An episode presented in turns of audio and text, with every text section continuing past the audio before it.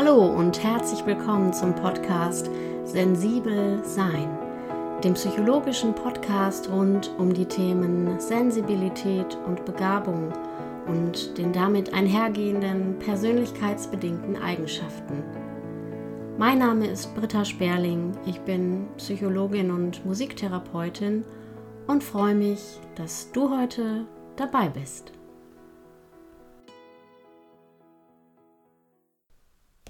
In den bisherigen Folgen sollte deutlich geworden sein, dass beim Nichterkennen einer hochbegabten Veranlagung ähm, eine Art tiefgreifende Erschütterung oder man könnte auch sagen eine Art Fehlintegration im ja, sogenannten Selbstkonzept entstehen kann.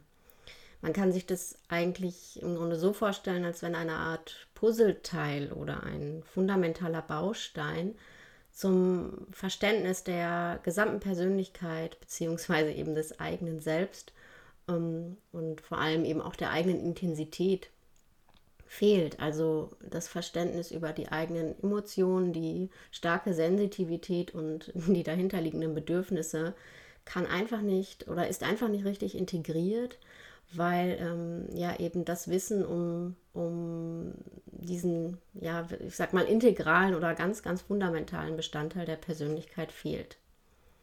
Deshalb möchte ich diesem Aspekt auch nochmal eine ganz eigene Folge widmen.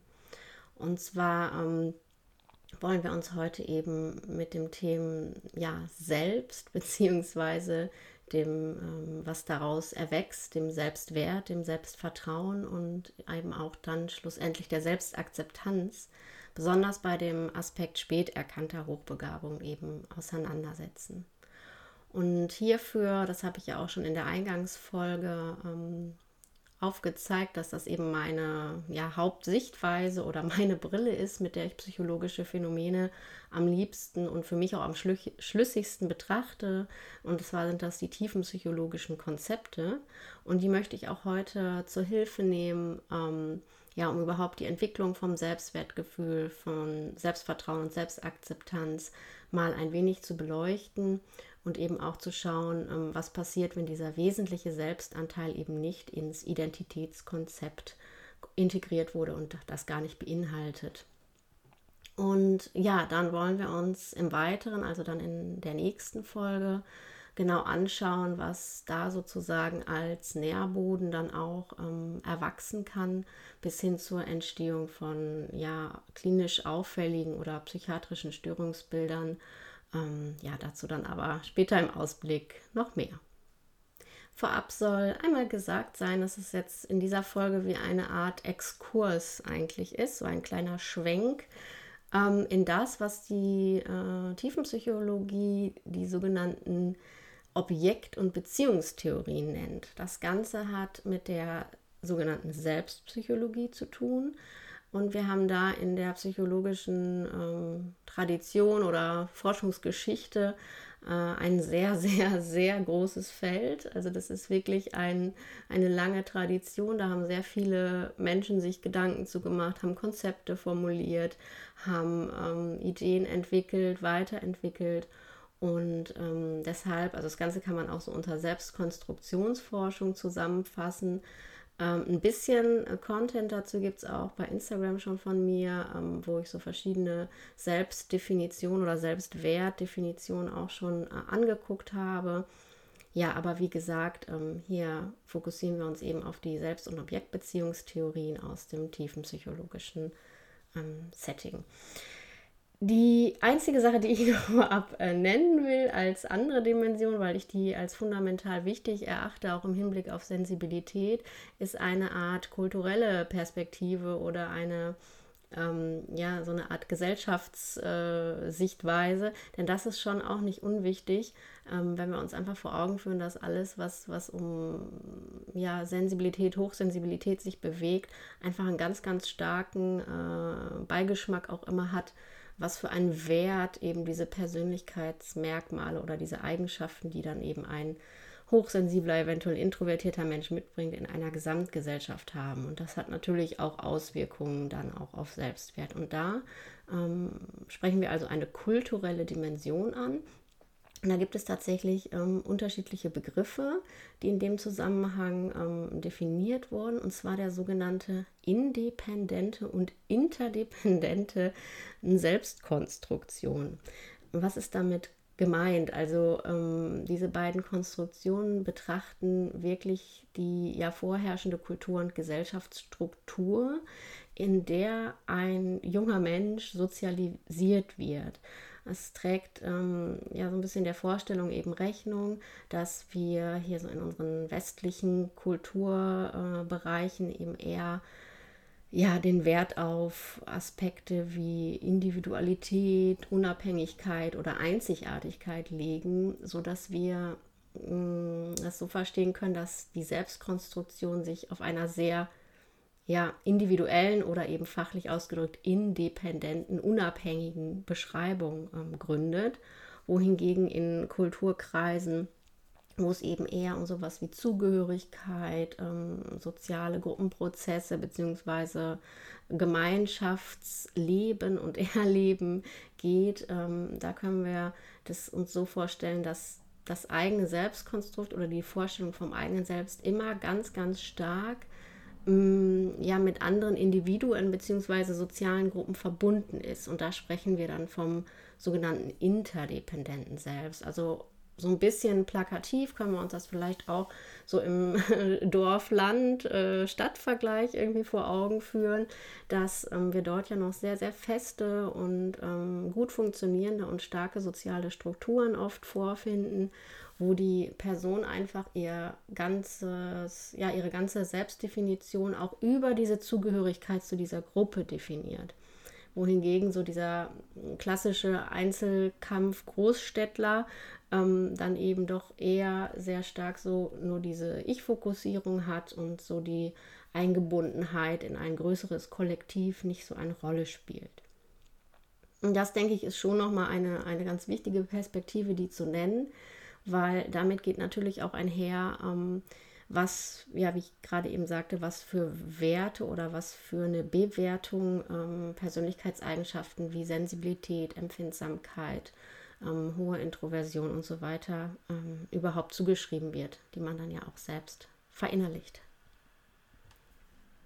Die frühesten ähm, psychologischen ähm, Definitionen oder Benennungen stammen von William James, der hat als erstes eigentlich äh, in der Forschungstradition formuliert, dass das Selbst das Wissen um die eigene Person ist. Und ähm, auch in, in der modernen Forschung wird das Selbst eigentlich immer als eine Gesamtheit des ganzen Wissens, was ich ja zu mir selbst und eben der eigenen Person habe, verstanden. Man kann auch formulieren, es ist im Grunde ja das Zentrum unserer ganzen Wahrnehmungen, Empfindungen, Gefühle, Gedanken, Antriebe, Intentionen, also alles das, ähm, was eben zu diesem Gefühl von mir dazugehört. Und ähm, wir wissen auch aus der Forschung, dass es ähm, im Grunde was recht Kohärentes ist, genauso wie das Selbstwertgefühl, also was recht Stabiles über den Lebensweg hinweg, aber natürlich auch situativ beeinflussbar. Ähm, ja, und natürlich auch insbesondere interessant, welche Rollen da therapeutische Prozesse und Interventionen spielen können, ob die wirklich am Selbstwertgefühl grundlegend nochmal schrauben können und was verändern können.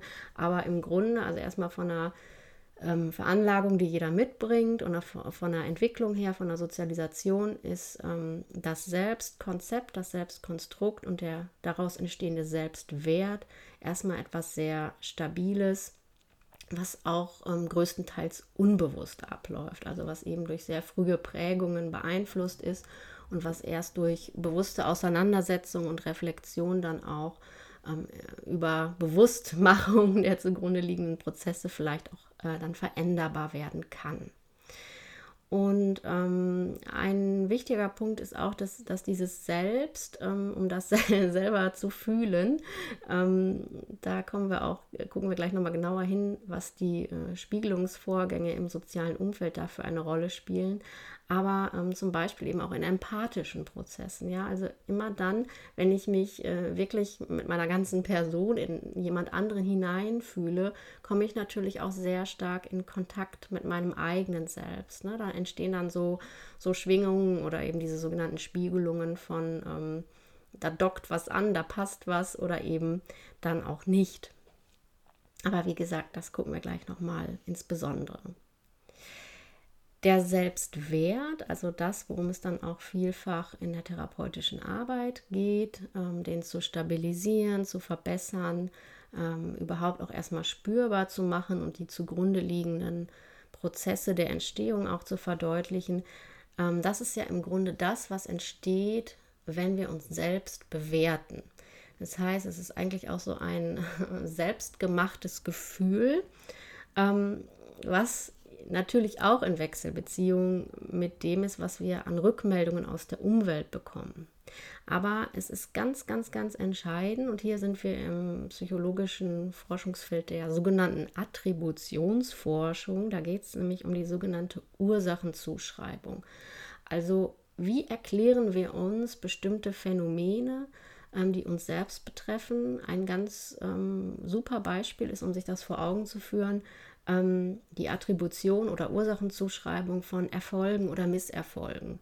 Da gibt es immer so dieses typische Beispiel, auch im Zusammenhang mit der Depressionsforschung, dass da so eine Art kognitive ähm, Verzerrung oder Beeinflussung eben ist, wenn ich ähm, Misserfolge sehr stark auf meine eigene Person attribuiere, also wenn ich wirklich immer wenn irgendwas nicht gelingt, äh, mir das innerlich so vorbete, ja, war ja wieder klar, dass es nicht klappt und ich bin ja eh ein Versager und mich wundert es nicht, so ist ja äh, nicht überraschend.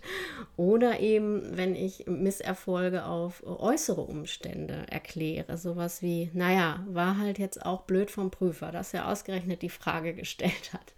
Oder ähm, unter den und den Bedingungen konnte das ja nicht klappen. Also wir merken, es ist ganz, ganz zentral, wenn wir uns mit dem Thema Selbstwert und Selbstwertgefühl beschäftigen, dass wir auch auf dieser kognitiven Perspektive verstehen, ähm, dass unsere eigenen Erklärungen, also wie wir selber bewerten, und um Bewertungsprozesse geht es ja immer in der Psychologie und Psychotherapie, ähm, dass die direkt damit in Zusammenhang stehen, ähm, wie wir uns dann eben auch selber fühlen. Und da ist auch die große Chance, denn das kann man tatsächlich auch trainieren oder das ist dann das, wo die moderne Psychotherapie auch von der sogenannten kognitiven Umstrukturierung spricht. Also dass wir wirklich da auch Tools und Fähigkeiten an die Hand bekommen, um ähm, ja diese Selbstbewertung wirklich etwas günstiger fürs Selbstwertgefühl und etwas wohlwollender auch für uns selbst gestalten können. Der Stichwort ähm, eigene Ansprüche spielt auch eine ganz große Rolle. James hat das auch ähm, ganz früh schon formuliert, dass eben das Verhältnis von den eigenen Fähigkeiten, also den wahrgenommenen eigenen Fähigkeiten und den eigenen Ansprüchen ganz entscheidend auch ist. Und hier kommt auch schon die ähm, Hochbegabungsperspektive äh, ganz gut mit rein bei dem Aspekt, denn wir wissen ja, dass ähm, ein so ein Kernpersönlichkeitsmerkmal von sehr vielen Hochbegabten sind eben ganz, ganz stark überhöhte Selbstansprüche. Also auch so ein bisschen diese Relation verlieren zu dem, was eigentlich nötig oder wichtig oder fundamental ist, sondern im Grunde durch das Spüren dieses eigenen Potenzials ähm, auch permanent diese Selbstüberanspruchung ähm, ähm, praktizieren oder in diesen Teufelskreis zu geraten und dann natürlich auch irgendwo merken, man gerät da auch an Grenzen und kommt da eben nicht über so einen gewissen äh, Belastungspunkt heraus. Die Anke hat das im Interview in der letzten Folge so schön gesagt. Man kommt dann auch an körperliche Grenzen und dann klaffen natürlich die wahrgenommenen Fähigkeiten und die Ansprüche, die ich da äh, an mich selber stelle, ganz stark auseinander. Und das kann auch zu diesen Selbstwerteinbrüchen führen.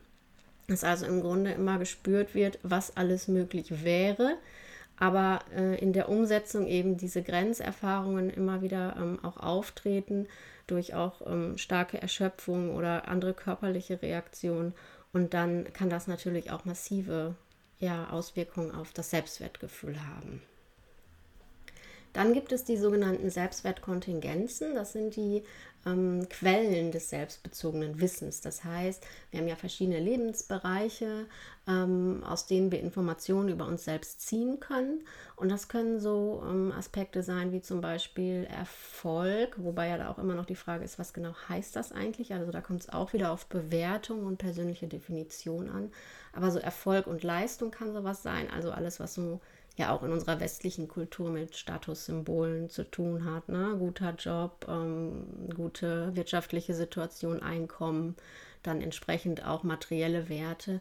Oder aber eher so in diesen sozialen Bereichen eben dieses, ähm, die Anerkennung eben auch zu bekommen von anderen für eigenes, ähm, eigene Leistung oder eigene Dinge. Ähm, das sind so ganz normale oder in Anführungszeichen normale Selbstwertquellen, aber es kann eben unterschiedlich ausgeprägt sein. Beim einen hat das eine nicht so einen starken Einfluss auf den Selbstwert und bei anderen etwas anderes. Der nächste, für den ist es zum Beispiel ganz wichtig, äh, ja, immer auf jeder Party dabei zu sein und irgendwie auch gesehen zu werden, wenn er äh, eben im, im sozialen Austausch ist, wenn er da ähm, viele, viele Bekanntschaften und Freundschaften pflegt und äh, das natürlich auch nach außen zu tragen. Für den nächsten spielt das gar nicht so eine Rolle. Da ist es dann eher wichtig, vielleicht ähm, ja an der Karriere zu feilen oder irgendwie da im, im Karriere-Business-Bereich irgendwie nach vorne zu kommen.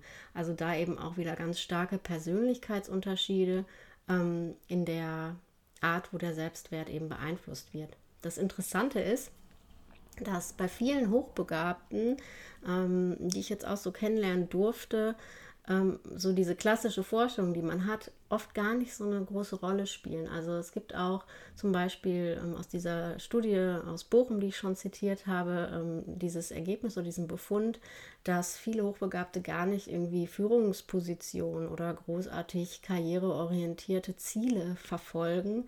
Da geht es viel häufiger um so ja ganz fundamentale Lebensthemen, sowas wie ja eben einen tieferen Sinn auch erleben wollen, etwas wirklich Sinnvolles zu tun, ähm, auch für Gerechtigkeit zu sorgen, so ein bisschen sowas Weltverbesserisches und sehr, sehr Idealistisches. Und das sind dann auch Dinge, die stark mit dem Selbstwertgefühl korrelieren, ja. Also wenn dann wirklich irgendwie was bewegt werden kann, wenn das Gefühl von Selbstwirksamkeit eben groß ist, so ähm, ich habe dazu beigetragen, dass, äh, ja, dass bestimmte Dinge sich positiv entwickelt haben, dass gute Projekte angestoßen werden konnten. Das ist das, worum es vielen Hochbegabten eigentlich geht. Und ähm, gar nicht so sehr die Karriereleiter bis zur Spitze zu erklimmen oder die gläserne Decke zu berühren. Das ist für viele gar nicht interessant. So, jetzt kommen wir aber eigentlich erst zur tiefen psychologischen Betrachtung und zu den Konzepten, die ähm, ja in der tiefen psychologischen Sprache und in der Gedankenwelt ähm, eben begründet wurden. Und zwar ist hier ein ganz, ganz wichtiger Name, Kohut. Das ist der eigentliche Begründer der sogenannten Selbstpsychologie, kann man äh, sagen. Kohut hat ähm, ganz, ganz große Meilenstein-Konzepte vorgelegt, die eben für die Selbstpsychologie ähm, grundlegend sind. Aber er hat auch zum Beispiel eine äh, sogenannte Narzissmus-Theorie ähm, formuliert. Die gucken wir uns mit Sicherheit auch nochmal an. Und warum Kohut mir äh, so wichtig ist zu erwähnen und den mit einzubringen, weil der auch eine große Bedeutung ähm, ja, für die Musiktherapie, für die psychoanalytische Musiktherapie hat. Denn äh, er hat auch viel zur Musik gesagt und äh, er betont auch sowieso generell den Effekt von ähm, ja, therapeutischen Interventionen jenseits der Sprache. Es geht ja in der tiefen psychologischen Betrachtung immer um das ganz Frühe. Das ist, glaube ich, bekannt. Es geht immer darum, was sozusagen an, an Strukturen, an Beziehungen in ganz früher Kindheit erlebt und erfahrbar wurde und ähm, worauf sich im Grunde vieles in der persönlichen Entwicklung dann gründet. Also immer im Zusammenspiel mit der frühen Beziehungserfahrung und dann auch dem Wissen, was wir aus dem Umfeld oder der Umwelt über uns selbst bekommen. Und hier gibt es einen ganz, ganz wichtigen Begriff ähm, oder zwei wichtige Begriffe eigentlich. Und zwar ist das zum einen das sogenannte Selbstobjekt und dann die sogenannte Selbstobjektbeziehung.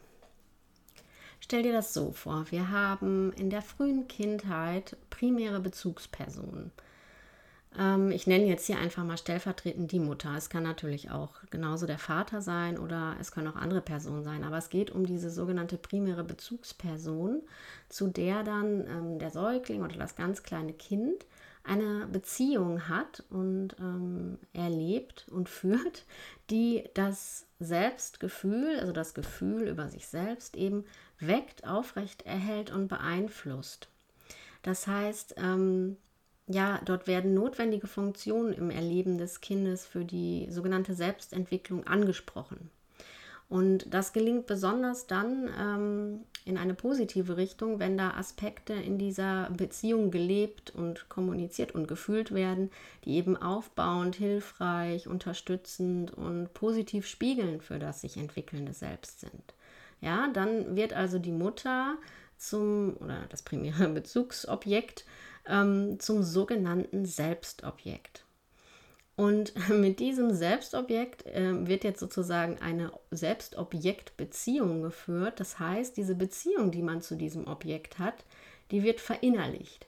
Und hier spricht die Tiefenpsychologie auch von den sogenannten Introjekten oder den inneren Elternanteilen. Und ähm, wer da schon so ein bisschen Erfahrung hat in diesem Bereich, weiß auch aus der therapeutischen Arbeit, dass es eben dann darum geht, auch diese ja, inneren Elternanteile bewusst zu machen, indem die Beziehung, die zum Therapeuten eben eingegangen wird und gestaltet wird, so eine Art Ersatzbeziehung oder eine neue sogenannte Übertragungsbeziehung wird, wo eben genau diese Anteile und diese verinnerlichten ähm, ja, Beziehungen angeschaut und dann auch korrigiert werden können. Also zur Wiederholung nochmal, ähm, im Grunde kann man sagen, dass ähm, ja, mit diesem Selbstobjekt diese Selbstobjektbeziehung besteht und ähm, sich darüber dann eben das eigene Selbst begründet und entwickeln kann. Und da haben wir dann im Grunde das, was wir als Kern der Persönlichkeit auch bezeichnen und was ähm, wiederum dann auch in Wechselbeziehungen mit dem Erleben in allen anderen Bereichen sich stabilisiert bzw. ausbildet. Und jetzt sind wir bei dem Aspekt mit den Spiegelungen. Ähm, da habe ich auch schon einen Post auf Instagram zu verfasst, den äh, kannst du gerne mal suchen oder raussuchen. Ähm, nämlich das gespiegelt werden. Das ist so ein wichtiger und ganz, ganz zentraler Aspekt. Also, dass die entwickelnde, sich entwickelnde Persönlichkeit, das sich entwickelnde Selbst dass es durch dieses Selbstobjekt eben Anerkennung, Spiegelung bekommt. Und das wissen wir ja auch aus der Neurowissenschaft heute sehr schön, dass da eben diese sogenannten Spiegelneuronen arbeiten und dass da eben neuronal auch diese Feedback-Prozesse stattfinden, dass sich das ähm, entwickelnde Kind im Grunde in den Augen der Mutter selbst erlebt. Und ähm, das ist dann im Grunde dieses ganze Wissen, was auch ähm, über die eigene Person äh, dann entsteht durch diese soziale Rückmeldung. Und hier hat zum Beispiel auch ähm, Cooley den Begriff Spiegel selbst geprägt. Finde ich einen sehr, sehr schönen Begriff, der ähm, macht das sehr schön deutlich. Also es ist ähm, immer wieder ganz, ganz wichtig, äh, das zu verstehen, dass im Grunde das, was wir über uns selber wissen und das Empfinden, was wir zu uns selbst haben, eigentlich ein, ein Spiegel oder eine Spiegelung dessen ist, was Menschen eben aus ja, den Reaktionen ihres sozialen Umfelds ähm, auf ihre Person eben über sich selbst erfahren haben. Und das ist klar, dass diese ganz, ganz, ganz frühen Prägungen da ganz fundamental und entscheidend sind. Ähm, Im Grunde ist das ein sehr, sehr komplexes Wechselspiel ne, aus dem ähm, Wissen, was über mich selbst entsteht und dem daraus entwickelnden Selbstwert. Aber es geht dabei eben auch immer um die Aspekte ähm, ja, Anerkennung und Wertschätzung und positive, ja, positive Spiegelung und Unterstützung, ähm, die da eben ganz, ganz früh gelernt wird. Und da sind wir dann eben auch bei der Frage, wie kann das eben bei Menschen gelingen? A, die beispielsweise ähm, ja in die Augen einer selbst belasteten, traumatisierten ähm, oder sonstig instabilen Mutter blicken. Wie sind da die Spiegelungsprozesse? Da gibt es auch viele Erkenntnisse und ähm, ja, viele viele Entwicklungsbedingungen, die, die dann eher ungünstig laufen können. Aber B, wie ist es eben auch, wenn ein Kind eben zum Beispiel mit einer hochbegabten Veranlagung einfach vom Beginn seines Lebens an völlig missverstanden wird und im Grunde auch Fehldeutungen, Fehlrückmeldungen, Abwertungen von außen erfährt. Was bedeutet das wiederum für die Entwicklung des Selbstgefühls und die Stabilität des eigenen Selbst? Ich habe auch auf Instagram schon eine Reihe über äh, die Entwicklung des Selbstempfindens nach Daniel Stern gehabt. Kannst du auch mal nachsehen. Also ähm, du merkst auch gerade, dass diese äh, ganze Konzeption über eben Selbstkonstruktion, Selbstwert, das hängt eben sehr stark ähm, mit dem zusammen, äh, womit ich mich beschäftige. Und das taucht auch in meinen ähm, Posts und in meinen Blogbeiträgen immer wieder auf. Denn hier haben wir einfach so, ja, den, den Schulterschluss oder die Verbindung von dem, ähm, was spät erkannte Hochbegabte eben häufig ähm, ja, in ihrer psychologischen Entwicklung erleben und wo dann aber auch die ganz großen Chancen und die Ansätze sind, äh, das eben therapeutisch auch zu reintegrieren und ähm, ja wirklich heilen zu lassen, wenn man, wenn man so will, oder umzulernen, umzudeuten. Also Daniel Stern kommt aus der Säuglingsforschung, aus der tiefen psychologischen und der formuliert da eben auch ganz schöne Ideen und Konzepte, wie dieses ähm, Empfinden des eigenen Selbst eben entsteht. Ähm, weitere Namen, vielleicht sind die dir, wenn du dich mit Psychologie beschäftigst, auch schon begegnet. Ähm, zum Beispiel Wilfried Bion, Melanie Klein, Michael Ballin, Donald Winnicott. Das sind alles so Namen, die du im Hinterkopf behalten solltest, wenn du dich dann noch tiefer mit beschäftigen willst und noch ähm, weiter in die Materie eindringen willst.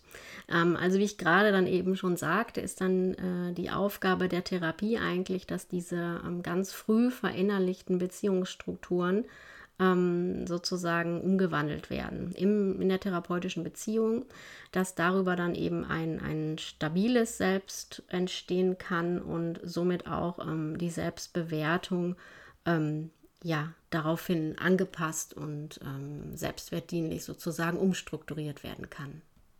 Hier sind dir bestimmt auch schon mal so Begriffe begegnet wie Nachnähren, Nachbeeltern, Nachholen, also im Grunde ganz frühe Mängel an ähm, ähm, positivem Selbsterleben und positiver Selbstentwicklung können dann wirklich in einem sogenannten regressiven Prozess, also wo dann der Patient sozusagen auch ähm, nochmal in diese bedürftige Rolle reinfallen darf, ähm, durch den Therapeuten eben ähm, begleitet und reintegriert werden wir merken hier schon an der Stelle, dass es wirklich, wirklich Sinn macht und total eine logische Schlussfolgerung ist, dass wir gerade in solchen Bereichen auch ähm, uns Interventionen zunutze machen, die sich wirklich jenseits der Sprache und jenseits der Kognitionen bewegen. Es ist eine Sache, das alles kognitiv zu verstehen und die Zusammenhänge auch erklären zu können, mitzukriegen, zu erläutern.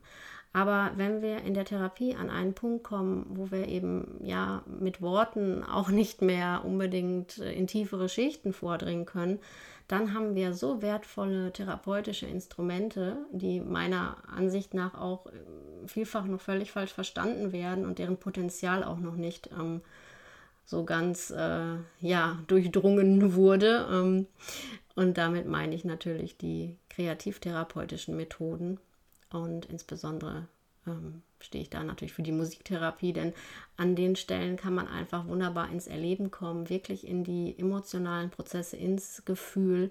Und das ist das, was ich auch schon vielfach als Rückmeldung bekommen habe, gerade auch in dem Bereich Therapie oder therapeutische Prozesse für Hochbegabte. Ja, ich verstehe das alles, ist alles klar, habe ich alles schon hundertmal durchgekaut und XY tausendmal in jeder Therapie äh, mir nochmal wieder angeguckt, aber ich fühle es nicht. Und da ist ja die Frage, wie kommen wir von diesem reinen Verständnis, psychoedukativ aufklärenden, wirklich in tiefe Schichten und wie können wir da wirklich ähm, an die Gefühle ran und da dann eben auch neue Erlebnisse, also diese sogenannten korrigierenden Erfahrungen, ähm, nicht nur im Kopf, sondern in der gesamten Person, also im gesamten Selbsterleben ermöglichen. Also die grundlegende Frage nochmal zusammengefasst, ähm, der wir eigentlich immer wieder nachgehen wollen, ist ähm, die Frage, ob es wirklich zu sowas wie einem grundsätzlichen Mangel oder einer großen Lücke äh, dem fehlenden Puzzlestück im Selbstkonzept ähm, kommen kann, wenn eben diese nötigen Spiegelfunktionen ausbleiben. Und äh, man zusätzlich ähm, zum Beispiel eben auch immer wieder erlebt, dass man in Gruppe, in der Gruppe von Gleichaltrigen, dass da andere Interessen verfolgt werden, dass ähm, im Grunde diese Beschäftigung der Normalbegabten einfach ähm, nicht ausreicht, dass da andere Interessen sind, ähm, ob dann sowas wirklich wie ein, eine Störung im Selbstkonzept oder eine tiefgreifende Selbstverunsicherung entstehen kann. Zudem kommen dann vielfach diese Rückmeldungen ähm, des zu viel Seins, ne? also sei nicht so empfindlich, äh, streng dich äh, mal ein bisschen mehr an, das nicht immer alles so persönlich zu nehmen, leg dir mal ein dickeres Fell zu, also auch dieses permanente Rückmelden von irgendwas ist da nicht richtig mit mir was auch zusätzlich die, eine tiefe Selbstverunsicherung erklären kann. Im Übrigen, ähm, Aaron selber, also die Begründerin des Hochsensibilitätskonstrukts, äh, schreibt in ihrem Buch ähm, Hochsensible Menschen in der Psychotherapie ähm, auch tatsächlich von äh, sehr, sehr vielen Selbstwertproblemen und großen Selbstwertschwierigkeiten bei den meisten oder vielen hochsensiblen Personen. Und ähm, auch sie stellt eben diesen multifaktoriellen Ansatz eben vor oder dieses multifaktorielle Erklärungsmodell, dass wir also auch immer diese kulturellen Einflüsse haben, die ich auch am Anfang schon erklärt habe, also wie eben mit sensiblen Eigenschaften umgegangen wird in einer Gesellschaft, wie die bewertet werden und natürlich der Einfluss einfach auch des ganz persönlichen frühen Umfeldes. Und ich glaube, hier ist wirklich der Knackpunkt, ob eine Hochbegabung zum Problem werden wird im späteren Leben oder eben nicht.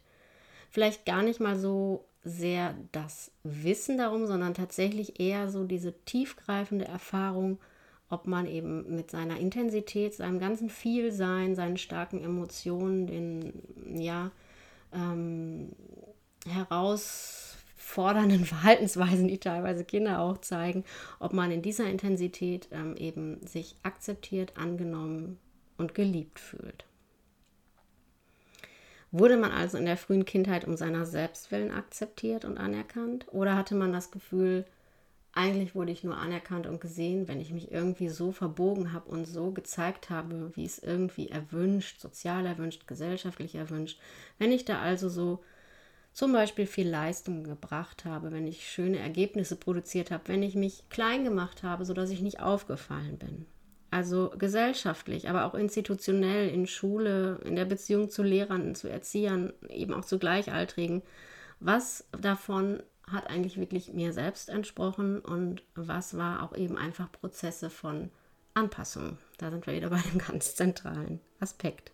Konnte sich also ein stabiles Selbstkonzept entwickeln, ähm, das dann auch so etwas wie Grundvertrauen und eine ganz tief liegende, umfassende Selbstakzeptanz beinhaltet und existiert darüber hinaus eigentlich ein wirklich stabiles, über die Zeit hinweg tragendes Selbstwertgefühl. Und was ist, wenn das nicht der Fall ist?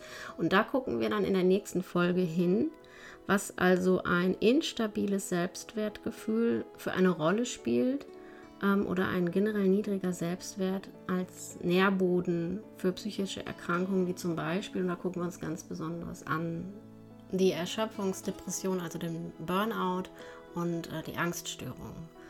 Und bis dahin verbleibe ich jetzt erstmal mit lieben Grüßen und hoffe, du konntest äh, ein bisschen sacken lassen. Es waren nicht zu viele theoretische Begriffe beziehungsweise so verständlich aufbereitet, dass dir die Zusammenhänge klar werden konnten. Und ich sage bis zum nächsten Mal. Alles Liebe, deine Britta.